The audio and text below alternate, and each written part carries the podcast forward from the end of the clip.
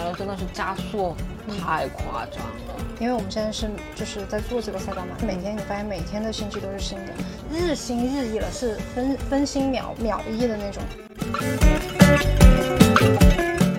我觉得当时他有个分享特别有意思，他说，所谓我们判断一个东西有没有价值，是这个东西出来以后它有没有延展。如果这个东西到这它就停止了，那这东西就真的停止了。小时，欢迎来到专注路径，期待结果，钱和流量，Hope Always 的搞钱搞流量系列访谈播客。呃，今天我们邀请到了现在正在从事 GPT 非常热门的 AI 领域的从业者。叶璐老师，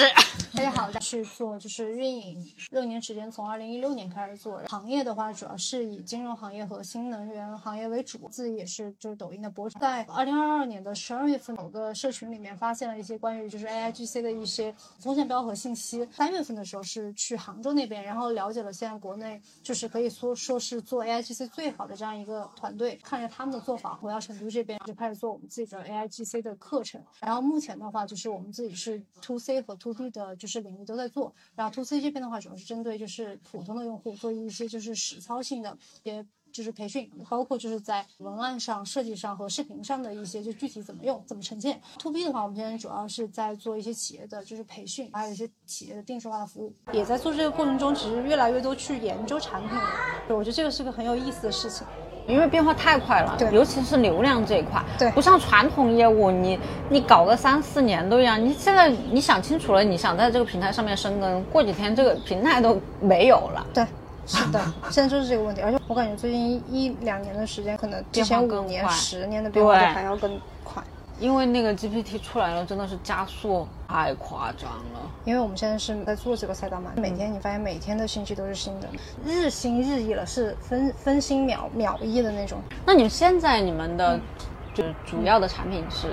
我们现在主要是三个，其实也是赛道，就在一个逻辑线里面，产品流量转化。我们第一个就是赛道是金融，金融其实就是我们要去帮这个服务商，我们。要找到相应的需要贷款的人，把这样的人给到这个企业，然后企业里面的销售去转化。然后一这个赛道本身在所有的流量平台都是有限制的，因为做贷款做金融本身就有限制。第二的话就是我们会测，比如说在抖音、在小红书分别的 ROI。我们现在在小红书上做的，比如说我们投一万块钱，我们最后能就是公司能拿到多少利润，就是投一万赚三万就这样的一个产值，基本上已经达到了一个高线。基本上你要再突破这个产值已经比较难了，而且目前其实，在抖音、在小红书，所有的这种金融流量都特别贵，所以这个行业如果往后面走，我觉得只有两个路径。第一个就是成为持牌机构，拿到投放牌照，这个路径就是很简单。但是我目前了解到哈，因为我最近其实也跟有一些这种有牌照的主体聊过，现在这个牌照的价格到很贵，一个到七个亿。对这样的一个价格，但是你有了这个牌照的话，前他们有些做法是，他们会把这个牌照的资质分包出去，比如说我还可以帮其他的公司去做投二包，对，我们去咨询过二包的，对，分发给你。但现在就是因为整个金融体系的管理格局已经发生改变了，目前就是这种流量分发其实也不被允许，因为这个其实又涉及到用户的隐私等等这样的问题。这是第一条路径，第二条就是金融行业，我觉得还有一个路径是做 to B，就是。不去直接 to C，而去服务 B 端，因为这个行业其实 B 端是足够多的，而且 B 端其实是足够焦虑的。在抖音上已经有一些比较成型的案例，比如说像左心房，直接服务 B 端，我直接跟你谈，不管是流量服务、系统服务还是什么，直接服务 B 端。对，这是第一个赛道。目前我们的这个赛道做出来的最好的一个就是刚刚说的，就是投一万能够赚三万这样一个特征比。第二个赛道的话，是我们就是其实做的？新能源其实是我自己尝试的一个赛道，我觉得这个赛道很有意思。最开始是因为抖音这个平台很火，我正好自己也是新能源的车，这个其实我觉得也取决一个点，特斯拉本身这个事情，它就是在一个流量的漩涡口，而且在一个就是大家讨论度一直不断，只要你做这个赛道。其实你就不愁没有流量，就跟其他的车型可能完全不一样。即使有人同时跟我做，但是比如他的车是奔驰，或者他甚至说他的车是呃豪车，但是一辆车是特斯拉，可能平台会给你倾斜的流量给特斯拉会有更多，它有源源不断的一个流量话题。我觉得也是可能在选赛道和本身那个流量口里面的一个小机会嘛。那当时我们做了这个赛道以后，账号本身就粉丝不到五千。更新频次可能一个月就只更新三条左右的视频，基本上一年是可以赚三到五万的，就这样的一个产值，基本上你在其他的赛道里面是看不到的。这个赛道基本上就可以这样说，是个我觉得是一个懒人赛道，对我自己来说嘛，但是这个赛道是我最近准备去集中去发力的一个赛道。为什么啊？因为第一个，目前其实无论是特斯拉的市场保有量，还是整个新能源汽车的一个在整个中国市场保有量，其实都是一个很明显的增量。第二，还是因为特斯拉特性，我觉得只要马斯克在那，他就一定会搞到。不断的都会有其他的信息源、流量源，一直会有这个，我觉得至少还会有一到两年的机会。第三个，我们现在其实看到的，包括认识的一些，无论是品牌方还是认识的一些就是博主，比如说举个例嘛，比如像极客阿来，他三十多万粉丝，我测算过他的一个数据，基本上他纯靠带货和直播，他的团队很少，应该就是只有他一个人，然后搭了就是很简单的这样的一些兼职人员。一个月应该是十到二十万，觉得也印证了有一个逻辑嘛。无论现在做抖音还是做小红书，都是粉丝不在多而在精，这个真的非常非常的重要。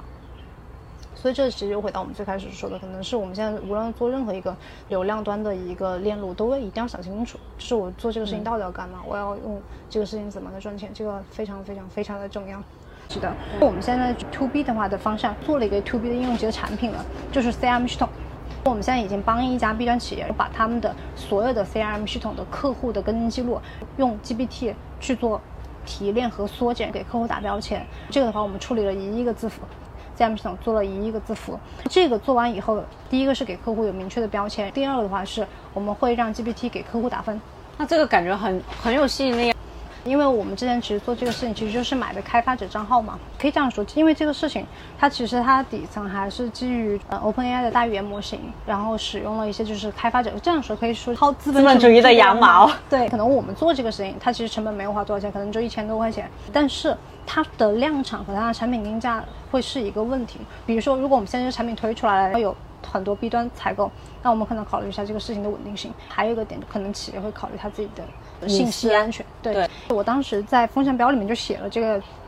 我当时就有券商、有银行、有几个金融机构，因为我们当时服的就是 CM 金融金融公司的嘛，几个金融机构就来找我看有没有可能性合作，但这个事情我们一直卡在产品怎么去设置定价这个上，还有一点就是它是定制化产品。其实每家公司的 CRM 系统和它的诉求还是会有区别，对，所以这个目前算是我们可以拿出来的一个产品，但是这个产品的后续的一个设计和定价，我们还目前没有想清楚。除了这个以外的话，我们现在在切入企业，准备去找特定的行业去做他们的一个这样的增效。这个其实我们现在也分了两个方向，第一个方向就是我们现在有一个合作方，他是专门做人力资源出身的，我们现在想结合人力资源去先帮企业摸一次底，先帮企业去做一次。组织架构的梳理，然后告诉企业你哪些人力是可以通过 AI 去做优化的，并且可以优化到做优化，你被优化掉了，朋友。对，可以优化到什么程度嘛？还有一个方向的话，其实说实话，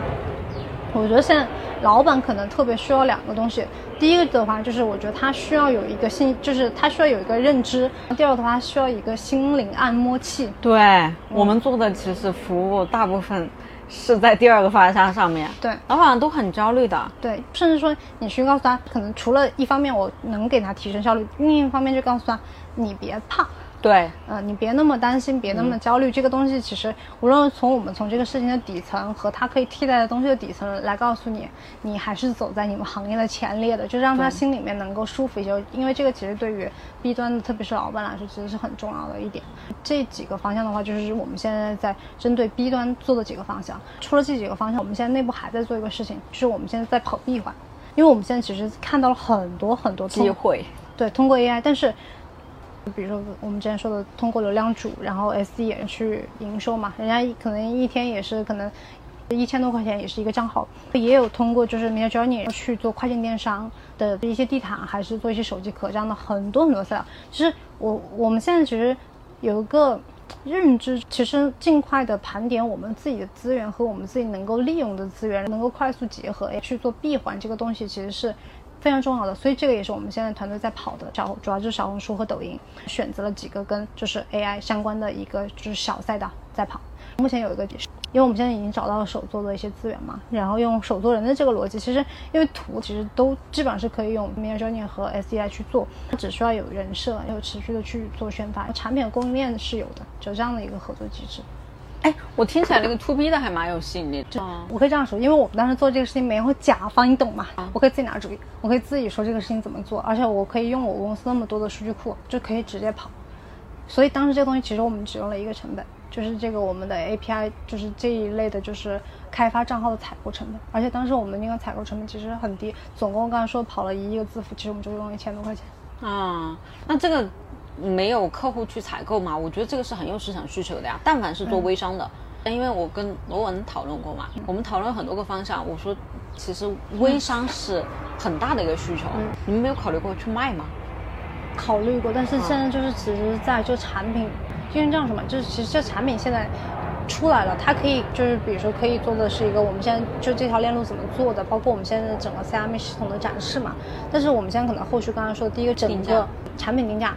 因为就是我们要设成标准化产品还是定制化产品，因为定制化和标准化其实就直接定下的可能区别就会很大。还有一个就是我们考虑我们到底是用 OpenAI 的大语言模型还是用国内的大语言模型，因为其实 OpenAI 的大语言模型已经更智能，但是它的稳定性可能就会更差，因为我们在做这个事情的过程中封了很多号，就是我们的 API 账号也封了很多，它嗯就会有一定的就是风险性吧，这要去规避。你觉得像在 AI GC 里面啊，就能达到你现在的这样子的水准，包括能够教课卖了几百份，你觉得怎么样总结自己的关键能力？你说这个的话，我马上想到了我最近测了盖洛普，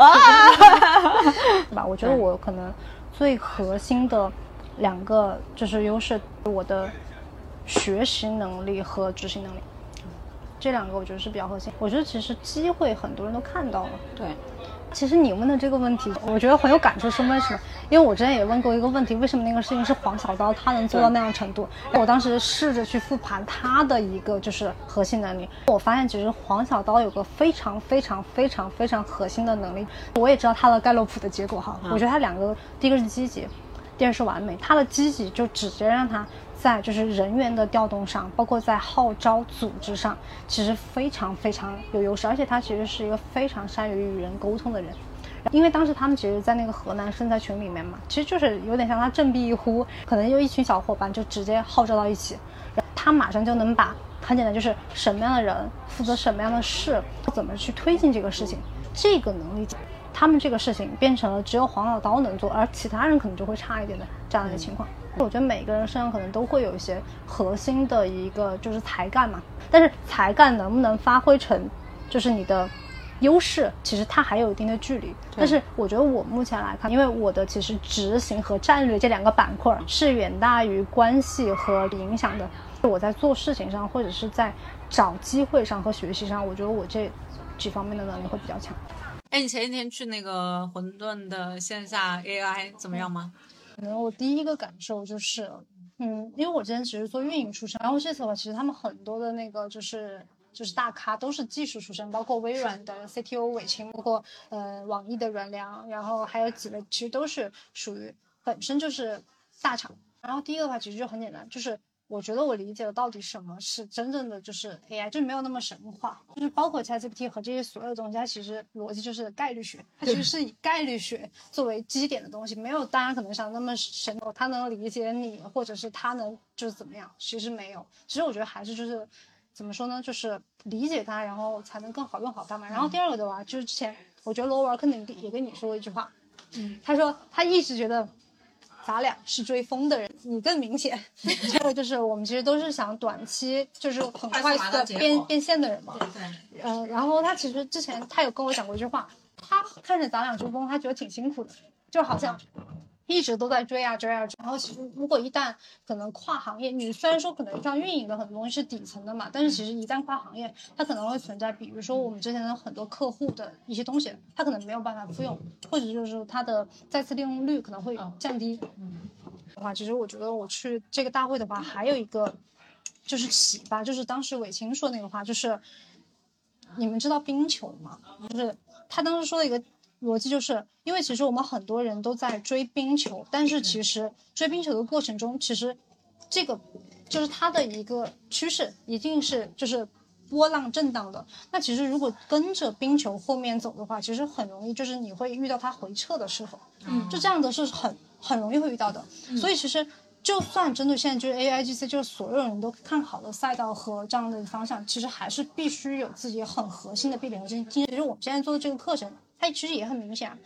你很容易遇到盗版，就是可能一个盗版商家直接进来，我们就只把我们课程全部盗了，对，九块九。对，那那个时候你还有什么壁垒？我觉得这个包括是混沌一直在说的，就是一思维嘛，就这个东西很重要。我觉得这个也是这次给我启发很大，因为包括我回来这几天一直在想这个问题，就是什么是一？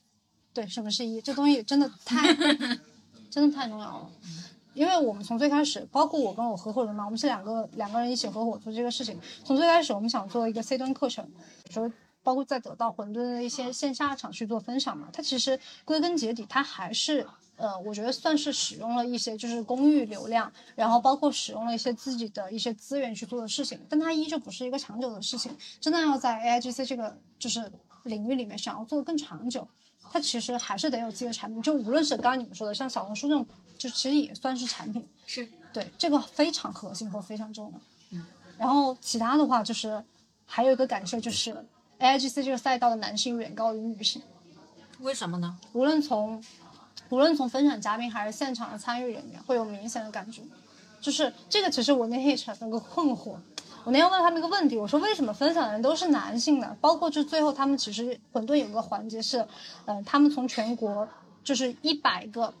创业者 AI 赛道的创业者，然后去 PK，然后最后是十强，然后到现场，然后他包括有投资人在现场，然后那十个团队相当于就直接在现场路演嘛，然后直接就是他们的领教和投资人会现场去给他们投票，包括那个时候我也觉得就是基本上上台的好像只有两个团队是女生，其他全是男生，然后我那个时候其实脑子里面就出来了一个东西，我觉得其实有一个方向是至少有一个垂类赛道叫 AIGC 加女性，我觉得这个是一个很好的赛道。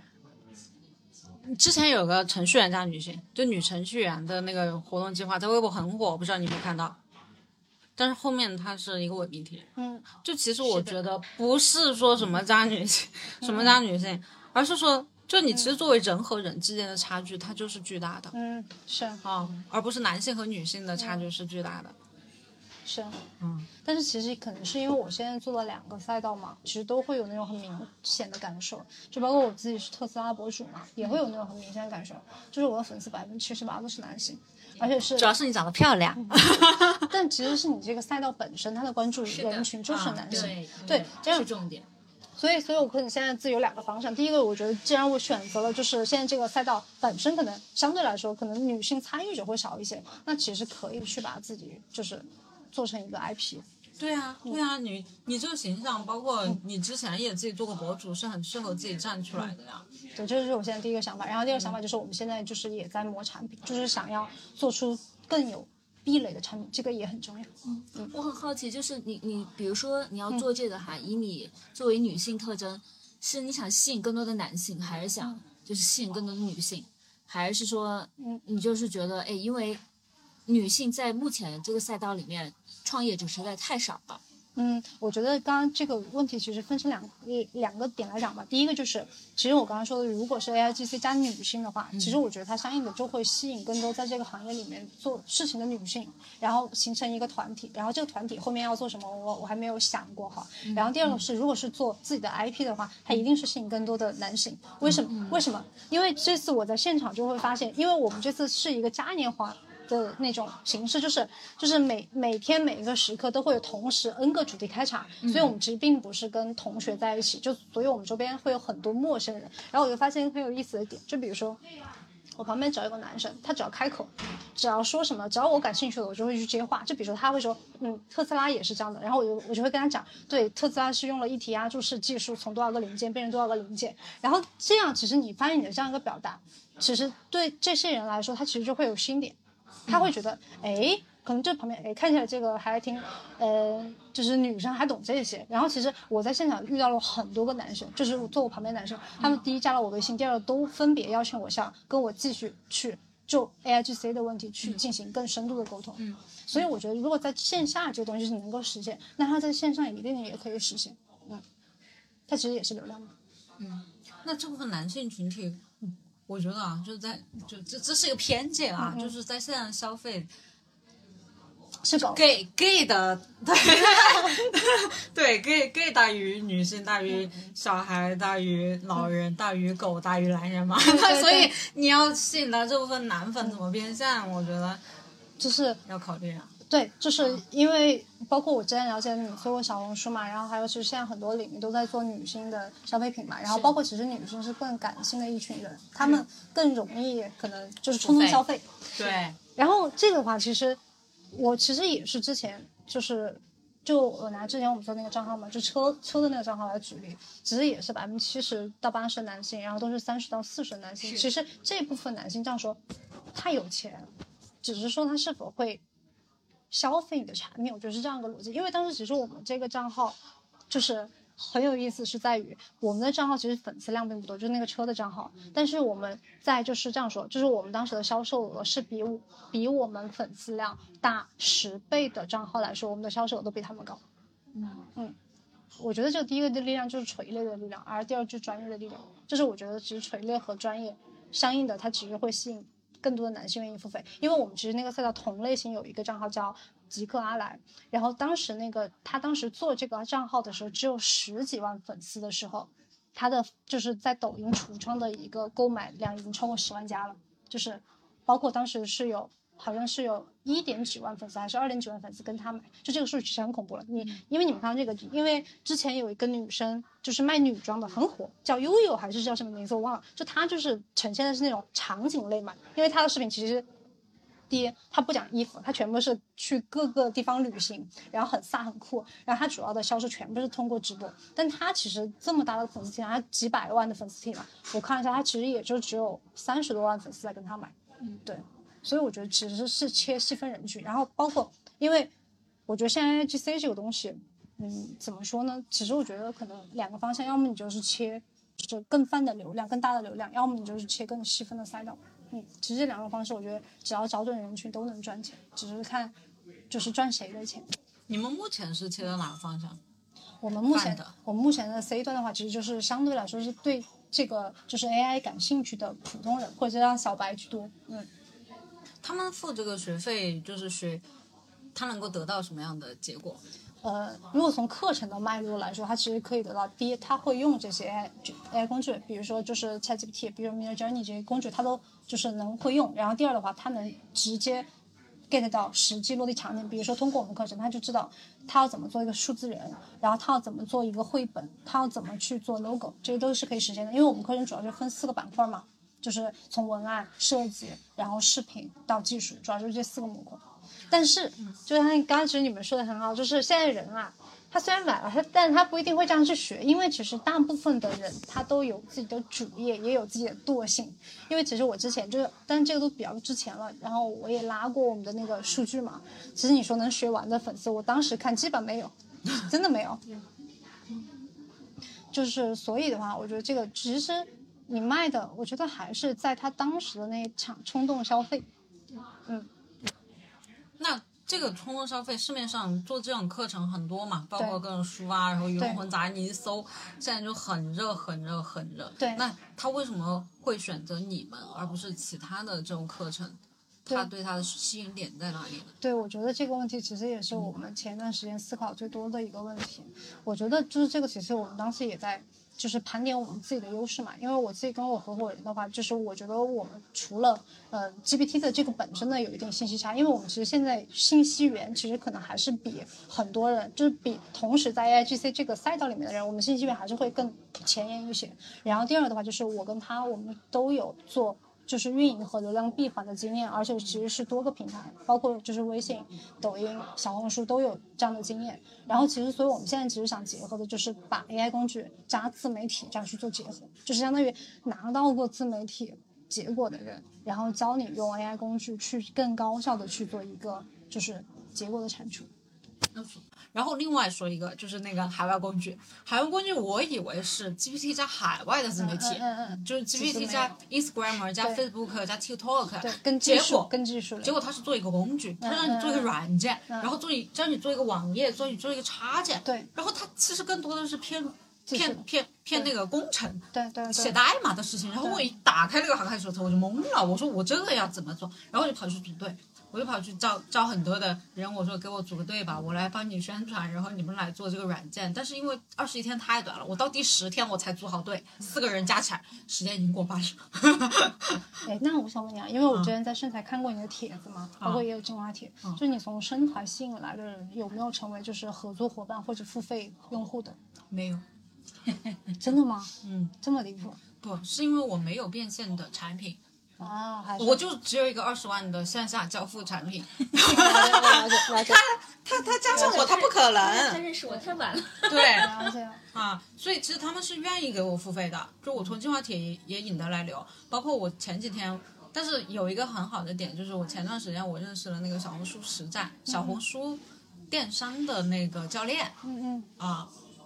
他跟我我也跟他做了一次采访，然后这个连接我觉得是很棒的，他也在成都吗？他也在成都，下次下次我们一起，我我带你去见一下他，他他也很厉害，他是真的实战派的，他一年做几千万，就是店群，他直接开京东，大家可以去听一下我们第六期啊，他他是他做几十个店群，然后他其实就是通过相当于招生一样的去嗯招员工。啊，然后只只要你来，你上架产品，你就能够变现，你就能够赚到钱。他真的拿了结果，但是他也同样的，他说他他在生产上面看什么几天小白，然后几千万，他说我我这么一个大就是拿到过结果，我都觉得自己很拉垮。我在生产干了一下，但实际上很多人他他其实是会有一些对过度的对包装，而而且我还发现一点，我觉得身材里面的人，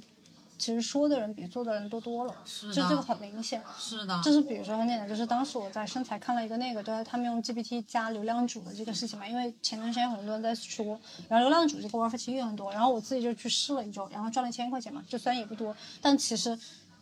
就是我后面其实拿相同的这个帖子，然后我发给其实其他的一些身材的人嘛，然后其实我觉得这个也算，因为其实一天花你的时间很少，就是可能一个小时左右，然后他们去试，然后后面我发现这个东西其实大部分人是试不出来的，对，嗯，我觉得这个也是当时让我觉得，其实，因为我可能默认当时默认身材来的人，他是有一定基础量的，不管在运营上还是对项目的识别上，还有操作上，但我发现远远不是。然后这个时候，我就觉得，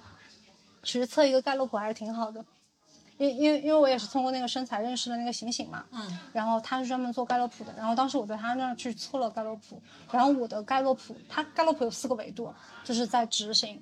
然后在关系、影响力和战略上，然后我基本上所有我的前十个优干和优势全部都集中在执行和战略。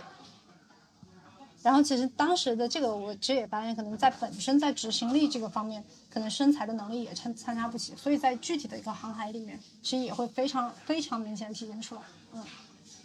就口嗨人太多了。嗯嗯。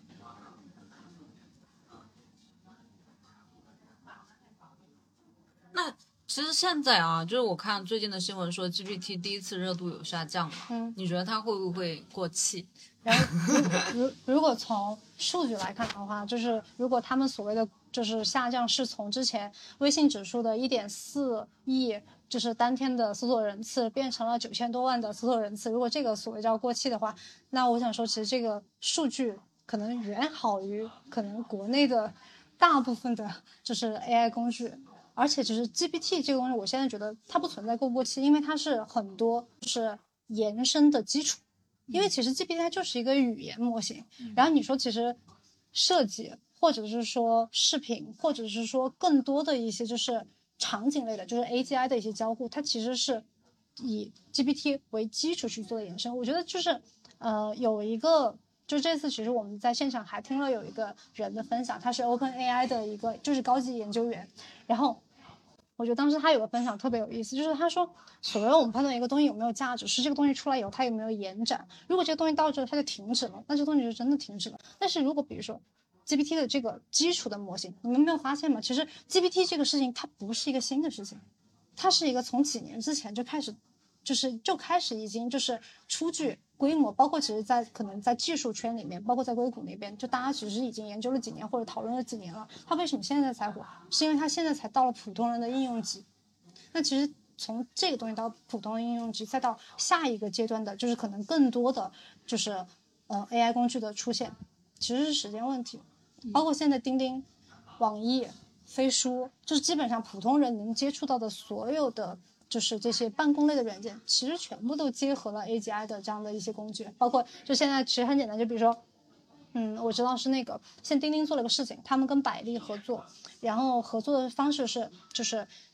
百丽把它所有的文库语料全部都喂给钉钉。好，然后如果现在百丽有个新员工，然后要进去了以后，他直接调用他们的那个 AGI 的工具，然后就那个小助手，然后去问任何一个问题，比如说去问，呃，现在他们的可能一个行政制度，或者问他们最新的库存，或者问这些，就不用再有人给他解答了呀。其实这些才是实际的应用。我觉得，其实你说，呃，呃，AGI 的现在的这个就是通用型的人工智能的工具，其实才刚刚开始。它不存在说这个东西会不会过期，只是说大语言模型和就是顶尖的一些研究，它肯定是在大厂手上。所以其实像小的一些公司和创业者，我觉得机会是在就是小语言模型，就是在语言模型的微调上和实际的应用切口上，这个非常重要。但是就是其实如果按金字塔来说的话，就是这样说，嗯，可能一级一级划分下来。可能我觉得留给普通创业者的机会还是挺多的，就是比如说，当时我们不是看了十个那个就是呃项目的路演嘛，然后可能大家结合到心理咨询，然后结合到旅旅游行业，然后结合到就是可能一些就是传统非常传统的，就是可能钢就是钢筋建筑类型行业，包括船就是那种船舶的一些行业。大家其实都可以实际有应用，但这个其实取决于这个企业组织本身的一个认知。因为我觉得当时他们有一个点分享的很好，其实除了本身的这些 AI 的能力，其实后面的组织还有一个东西非常关键，就是叫先进的组织能力，这个非常相当关键。嗯，这个可能对于就是未来的企业和个人都是需要有那种韧性的。包括我觉得有一点，就是我觉得可能对于很多。中国人哈，包括我自己也是，就是我们自己在一个认识，就是应试体系成长嘛，我们可能会要求很多，比如说要求很多的确定性，对，要求大概率。但是其实这个东西，在我来看，我觉得它可能越来越多的成为了一个不成立的东西，因为可能我们未来真的要习惯，就是在不确定性和在一些，就是可能我就是看到那个大的方向觉得 OK。那你怎么，就是有什么建议给到这些？他可能担心自己被优化掉的大厂员工，被 优化大厂员工啊，或者被优化掉的普通员工，他是不是要来学个 AIGC，然后保保一保自己的后路？我觉得两点吧，第一点是学习力，第二点是心态调节能力。我觉得这两点会在未来是越来越重要的，因为其实因为最近大家其实也都会聊啊关于 Coco 的那个事情嘛。因为现在其实，如果从数据来看，不管是抑郁症的，就是占比，然后包括其实抑郁症里面的女性占比会比男性还要高二点八倍。因为女性其实很多其实心思会更敏感，然后包括其实现在，这个我说会不会算女权呢？没关系，我们支持女权。我们节目就是一个女权节目。而其实看刻画的男性的角色，他其实丰富的程度就会高很多。嗯，其实我觉得从，嗯。就是从目前来看，我觉得其实一个女生要去担负的东西，相对来说真的要多很多。所以其实刚才说嘛，我觉得第一点是学习力，就是我觉得我们要保有自己的选择权。但第二点就是，大家其实这样说，就算没有怎么样，又就又怎么样，就是没有做好又怎么样？我就是这样的，我又怎么样？就是不要被社会裹挟，也不要被那些普信男打击吧。我觉得现在那个普信男真的有点太多了。真的深有体感。有没有？哎，你们报名的学院里面是女性居多还是男性居多？男性居多啊，但是努力的女性居多啊。就是我们学院里面有一个非常非常努力的室内设计的老板，然后是个女性，她是我们学员的，就是努力努力。如果看，就是我觉得是 top one 的。就是每天都在研究，不管是 Mid Journey 的尺寸，然后 Mid Journey 的生成，Mid Journey 的最新的参数版本，又结合我们刚刚说的，我觉得好像女性总是那么容易自省，或者是女女性上泪球。对，那有时候其实，不过所有东西可能都是有两面性的吧。就是我还是希望 借这个播客跟更多女生说，我觉得女生要好好爱自己，有些时候顺应自己的感受吧，不要拧巴自己，因为情绪真的。就是挺重要的，因为我身边有几个女生，她们是因为自己的情绪没有太好的去疏导，然后得甲状腺癌。嗯，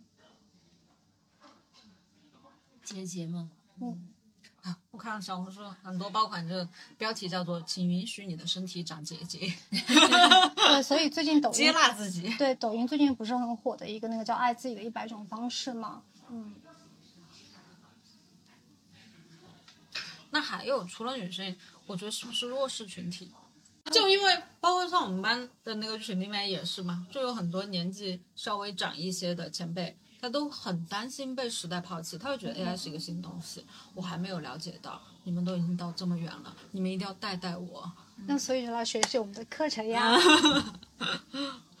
嗯，对，因为其实你像你刚刚说嘛，其实现在这个大的热点来的时候，其实鱼龙混杂，什么样的可能课程和人都有，所以我觉得其实本身识别课程，因为其实你说用 GPT 两个核心能力嘛，第一个是怎么去提问，然后第二个是怎么去判断嘛。那我觉得其实本身这两种能力，它其实不光是跟 GPT 协作，因为你是跟 GPT 协作的时候，这两种能力尤为凸显。但其实你说我们日常中的这两个能力也很重要啊，就怎么去提问，怎么去跟别人交流，和怎么去判断信息。嗯，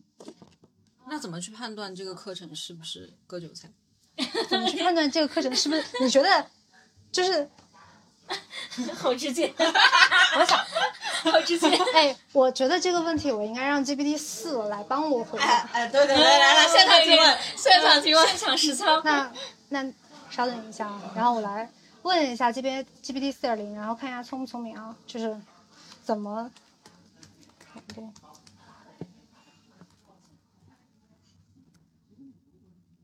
他也不会讲话。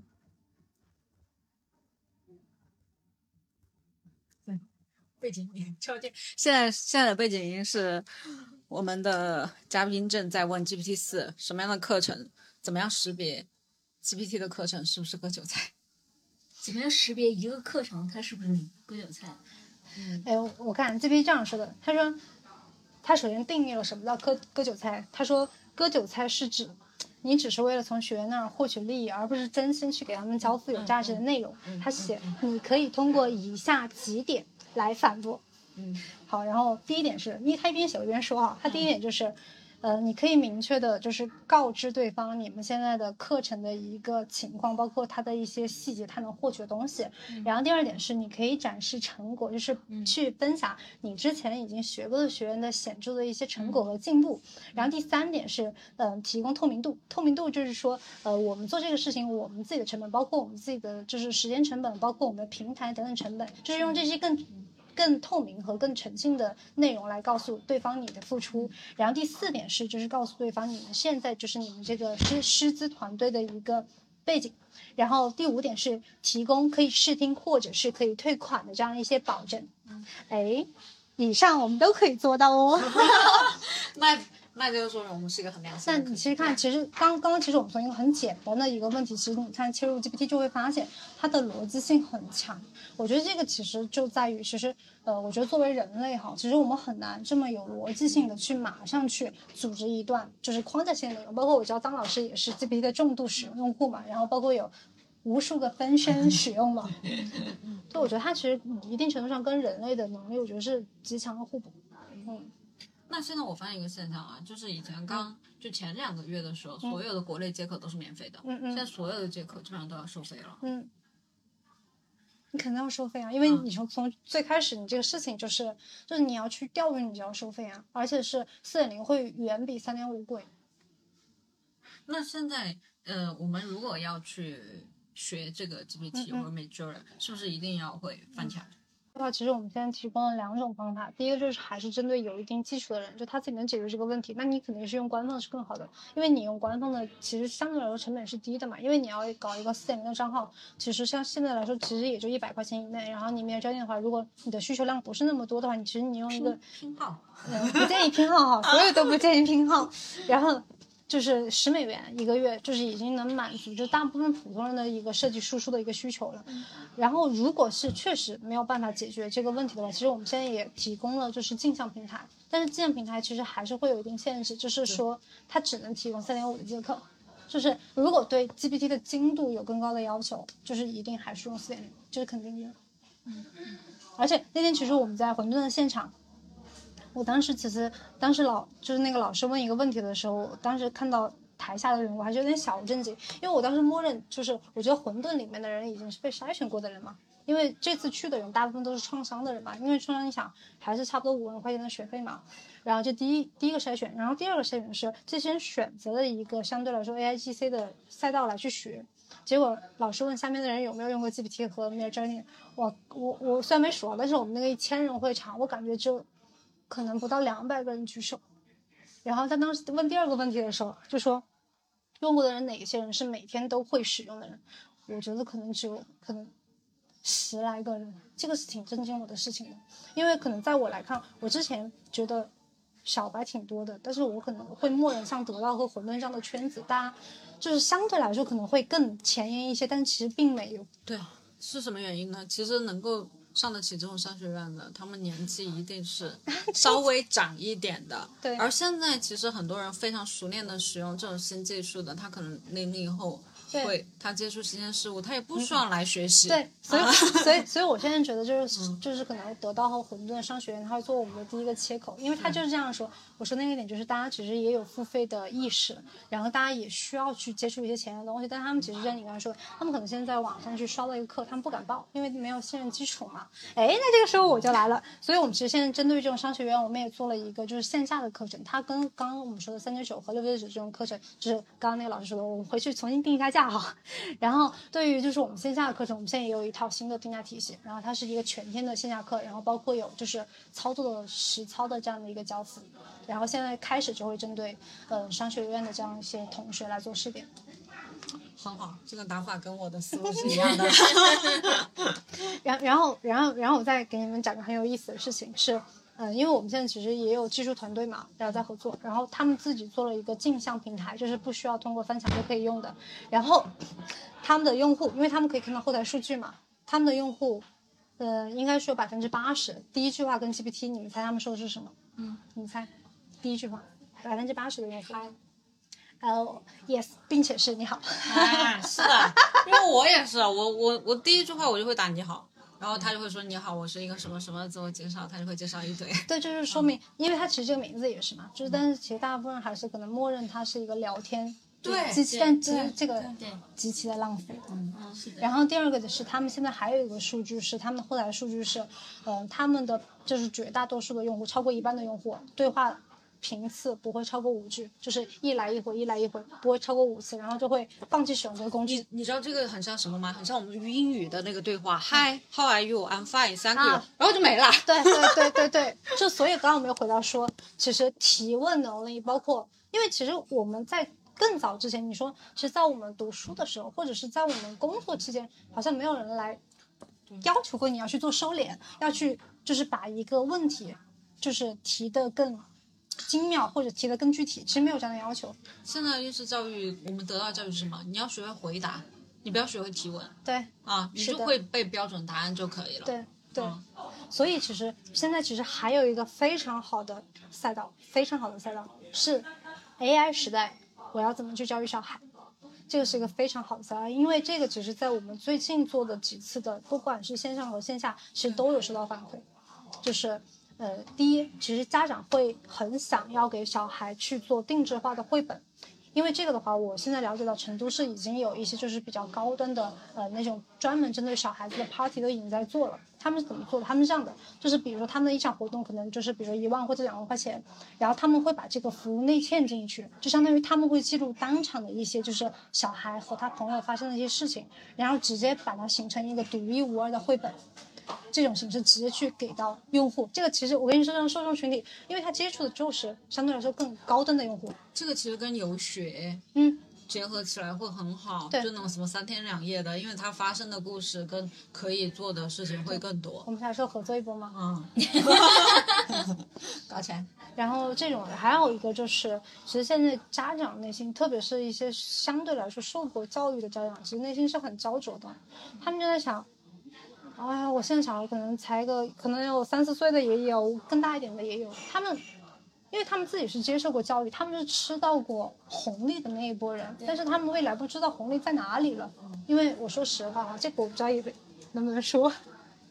就是目前从呃地产的情况来看嘛，就是是包括从就是银行的就是对，包括从就是一直在下调的一些就是存款利率来看，这些这些趋势，其实你说之前可能吃了地产十多二十年红利的人，包括吃了互联网行业的人，现在又是大厂个个在裁员，现在家长是很困扰的。他们但是其实现在又看到一些嗯国际局势嘛，其实并也不是所有的家长就是也敢在小孩很小的时候把小孩送出去，就是因为现在也有一定的不安定性和不安全性嘛。包括英国啊，现在还有一些其他国家都在发生各种各样的事情，所以现在其实家长是内心是最焦灼的一波人，所以我觉得这个这个就是 AI 加教育类型的，这是第一，其实做家长的就是心理按摩，然后第二的话就是可能让他们小孩，比如说你刚才说的，我们还可以做一些事情，比如说我现在我现在现想的哈，比如我们做一些就是实体可承载的一些小机器人，然后如果我把这个机器人。就是其实很多商场之前也有那种机器人嘛，但是但是基本上你们知道那种机器人都是软的嘛，就其实提供不了任何功能。那如果我们现在可以定制一些小机器人，然后让小孩从小就可以通过这个机器人去交互，不管是就是从可能从对话，从英文，可能从一些其他的一些逻辑性的对话，它其实可能让小孩就可以比大部分人赢到赢在起点上。为什么？因为其实。说实话，就刚才你提到的那部分下沉市场的人，就现在能接触到 GPT 的人还是少数。我觉得可能大部分人就是，比如说，可能通过像钉钉、网易或者是飞书这样的一些工具化的东西，可能公司用、要求用，他们就用。但是其实真正让他们自己能把这些工具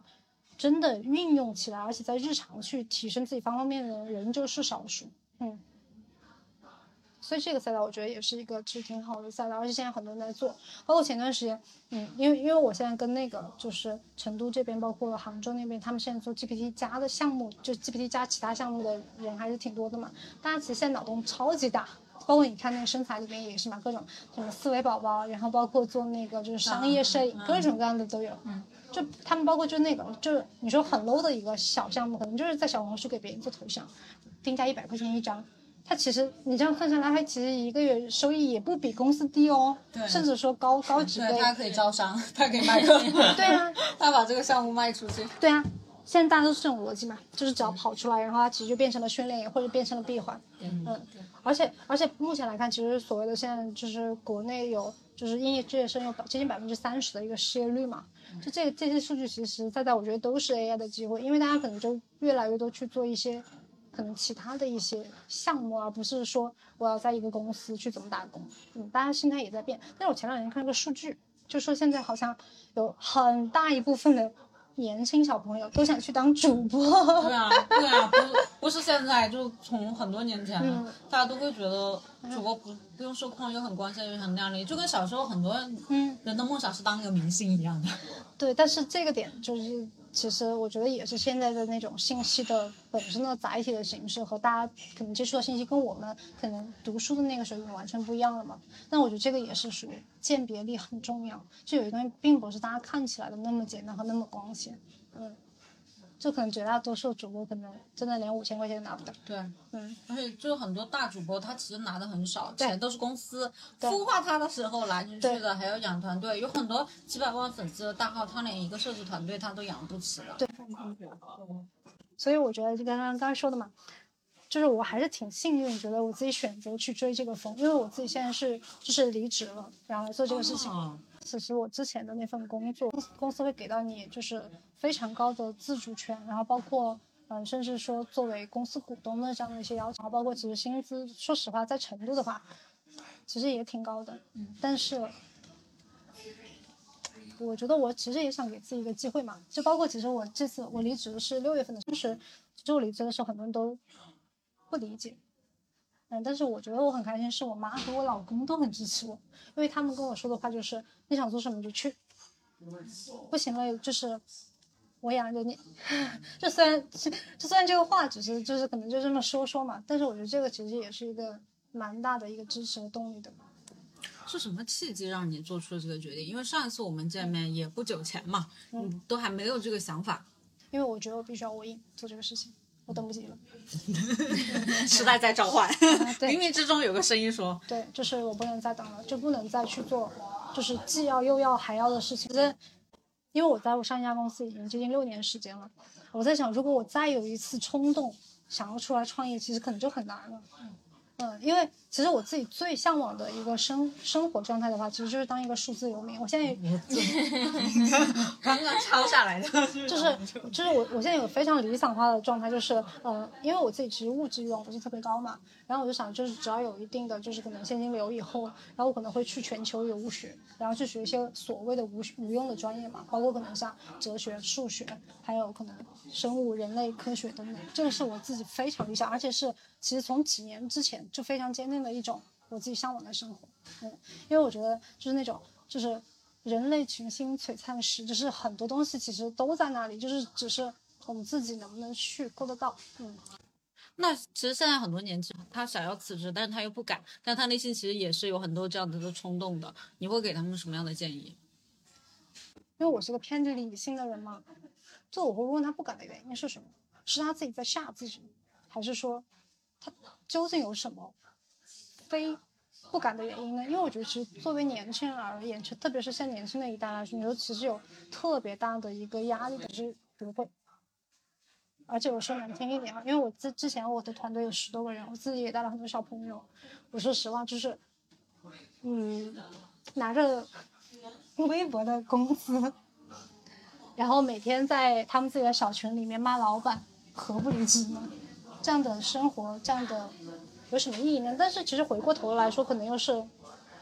我们很难拿对自己的要求去要求别人，每个人只能过着自己的生活。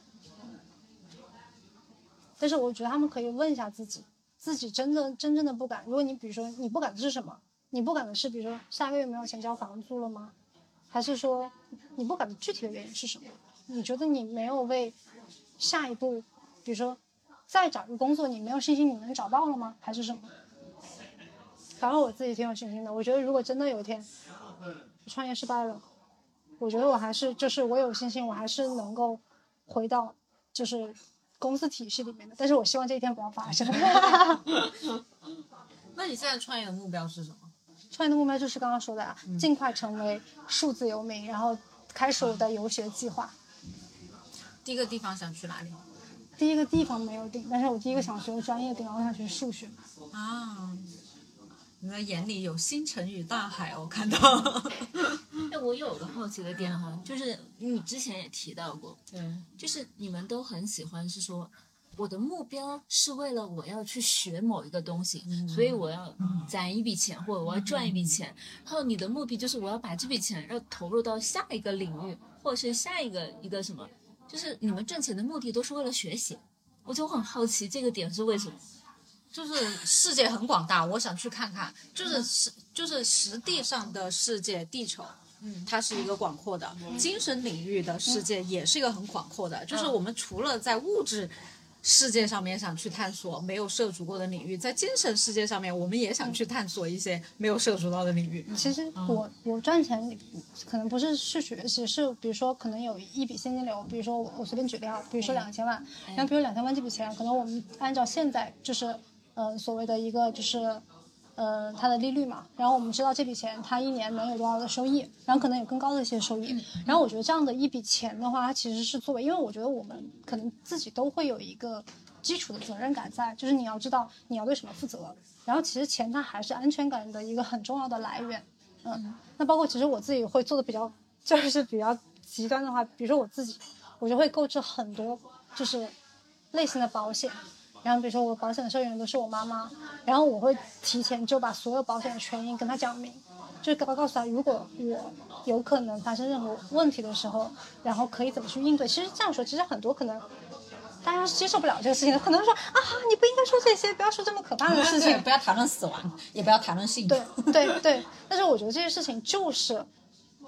如果真的当有一些事情发生，这个就是后续会有去。考虑的事情就是你要有多少钱去承担，可能我们在这个世界上，我们有的这样的关系一些责任嘛。我觉得可能我们每个都有个这样的点和一个线嘛。那有了这个东西以后，其实我才能可能更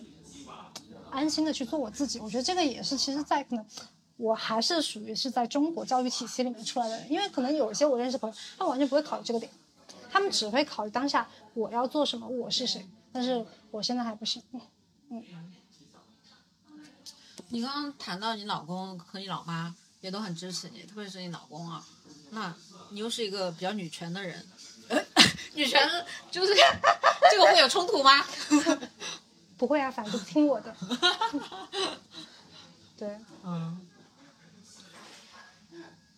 那你觉得，就是这些年来你最该感谢的人是谁？最该感谢的人，我自己。啊，嗯，因为其实我自己可能也经历过一些人生的至暗时刻吧，我是这样去评价他的，就是我觉得，嗯，就是经历过那些至暗时刻，我仍愿意去，就是保持善良。然后愿意去探索，然后能做出一些东西来。我觉得我最该感谢的是我自己，就是我没有放弃我自己。嗯，感谢我们的嘉宾今天的分享。那对于今天的 GPT 提供了深入、具体、有启发性的见解。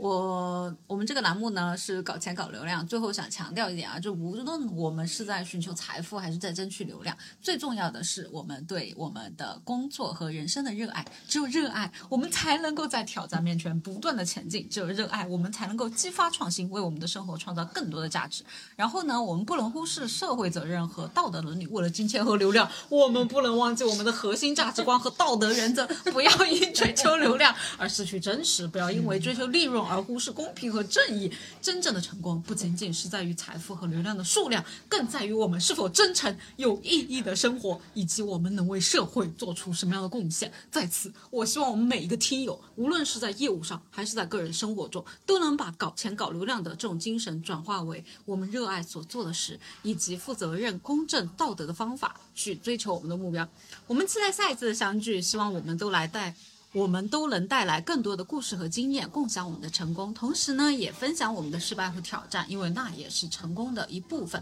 最后，我希望大家能从这次的对话中受益，希望我们的观众能够继续支持我们的节目，以便我们能够继续带给大家有价值的内容。再次感谢今天大家的参与，希望我们能够在未来再次相聚。谢谢大家，祝大家晚安。以上来自 GPT，下次应该让他限制一下，让他只说一百个字。是的，是的，是的，写的，好，好，是的，好，再见，再见。假如你的身边有人对今天聊的话题感兴趣的话，推荐你把今天的节目分享给他。感谢你的关注点赞，你的支持就是这个节目每周一更新的最大动力。如果有什么改进建议的评论的话，欢迎留言给我，我都会一一改进的。